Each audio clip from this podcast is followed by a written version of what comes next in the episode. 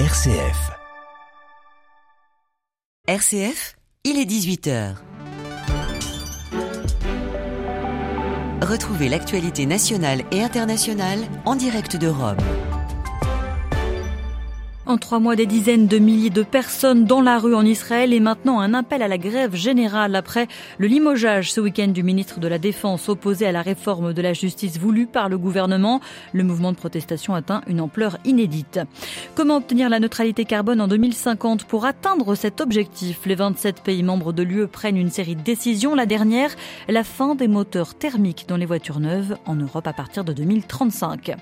L'Écosse a un nouveau Premier ministre, Moussa Youssaf, qui était déjà le premier député écossais issu de l'immigration en 2011.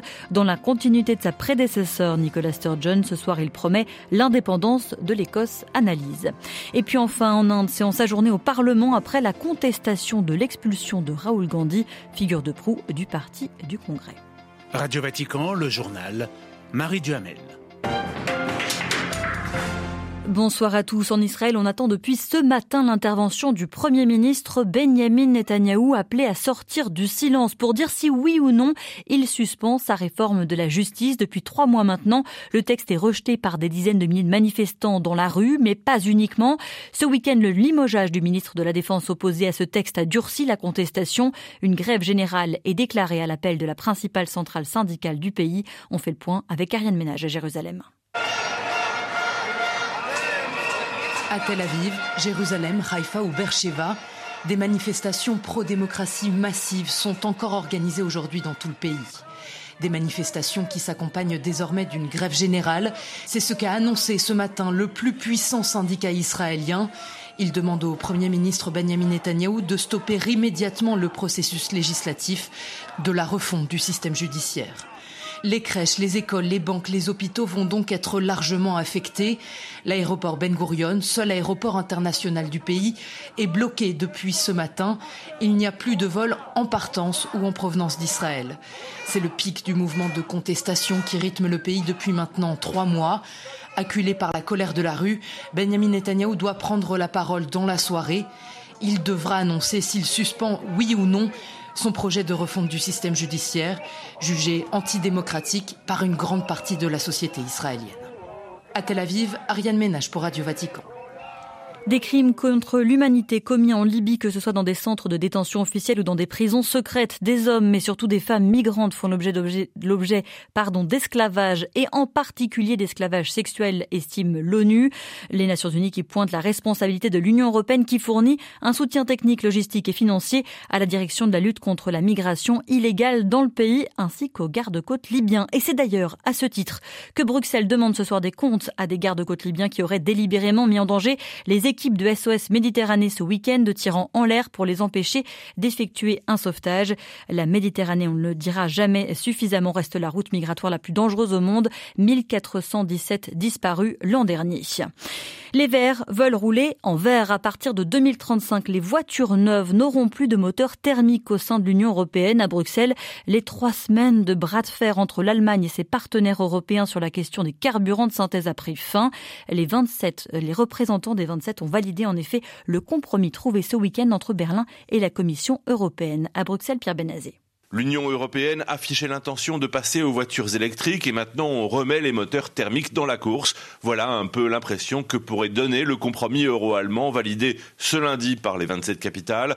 En réalité, le texte de base ne change pas. L'ambition pour 2035 reste de ne plus produire autre chose que des véhicules zéro émission. De facto, cela impose de ne plus mettre en vente que des véhicules électriques. Mais le texte parle expressément de ne plus avoir de véhicules qui émettent des gaz à effet de serre. De ce fait, les carburants de synthèse seraient éligibles si leur production et leur utilisation ne produisent pas de nouvelles émissions de CO2. Il s'agirait en fait de les produire avec de l'électricité renouvelable et d'utiliser une matière première recyclée ou neutre. La possibilité revient donc sur le tapis de voir des moteurs thermiques neufs proposés à la vente après 2035. Le seul problème pour l'instant est que c'est une technologie qui n'existe pas encore.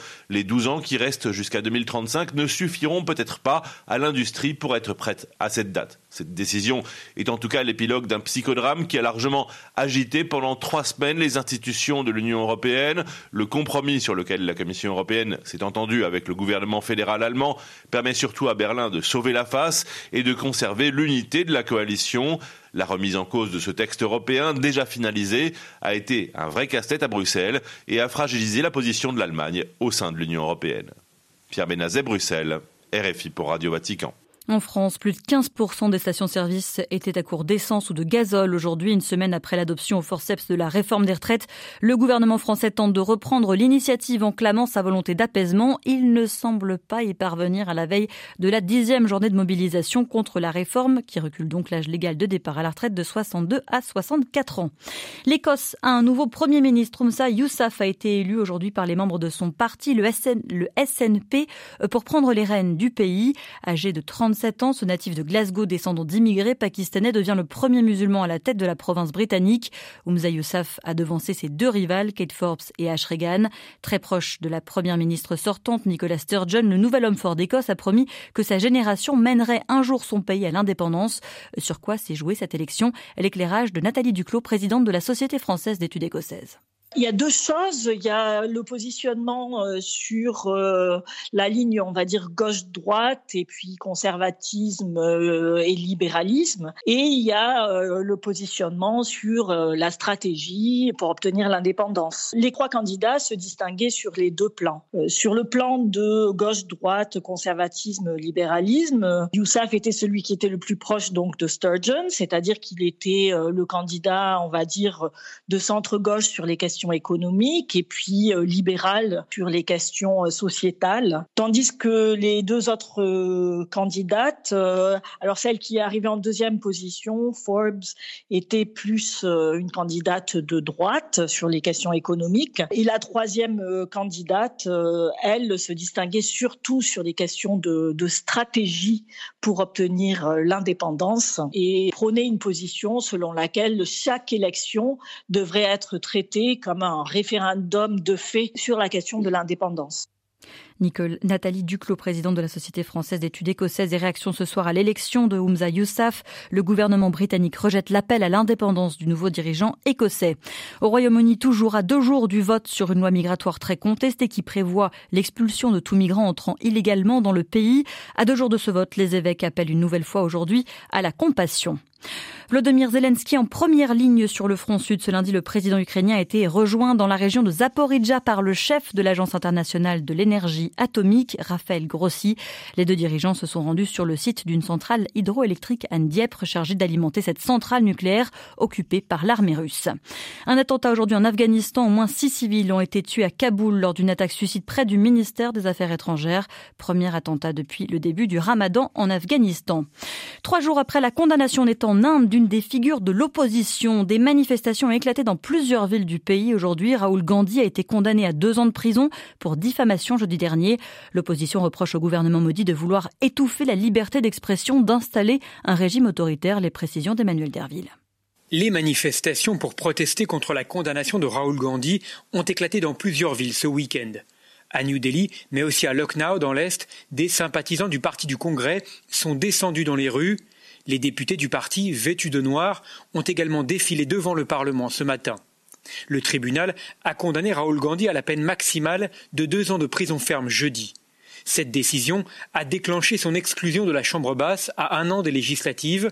Les parlementaires ne peuvent plus siéger s'ils sont condamnés à deux années de détention au moins. La peine, très lourde pour une affaire de diffamation, laisse planer le doute sur l'indépendance de la justice. Plusieurs voix se sont élevées dans la presse et l'opposition pour dénoncer la fin de la démocratie. Cette condamnation intervient alors que Raoul Gandhi demande depuis plusieurs semaines au gouvernement d'enquêter sur la collusion entre le Premier ministre Modi et le milliardaire indien Gautam Adani, soupçonné de fraude et de manipulation de cours. New Delhi, Emmanuel Derville pour Radio Vatican. Une visite de 12 jours pour améliorer l'atmosphère. Un ancien président de Taïwan, Ma Ying-jeou, est arrivé en Chine ce lundi pour le premier déplacement en plus de sept décennies d'un dirigeant de l'île revendiqué par Pékin. Le pape au Vatican a reçu en fin de matinée les évêques séminaristes formateurs de Calabre dans le sud de l'Italie, mettant en garde contre le carriérisme. Il les a exhortés à garder le Seigneur comme fondement de leur ministère sacerdotal. Plus de détails sur notre site internet. Voilà, c'est la fin de ce journal. Merci de l'avoir suivi, merci de votre fidélité aux ondes de Radio Vatican. L'actualité revient demain matin à 8h30. Vous serez en compagnie de Xavier Sartre. Je vous souhaite quant à moi une excellente soirée.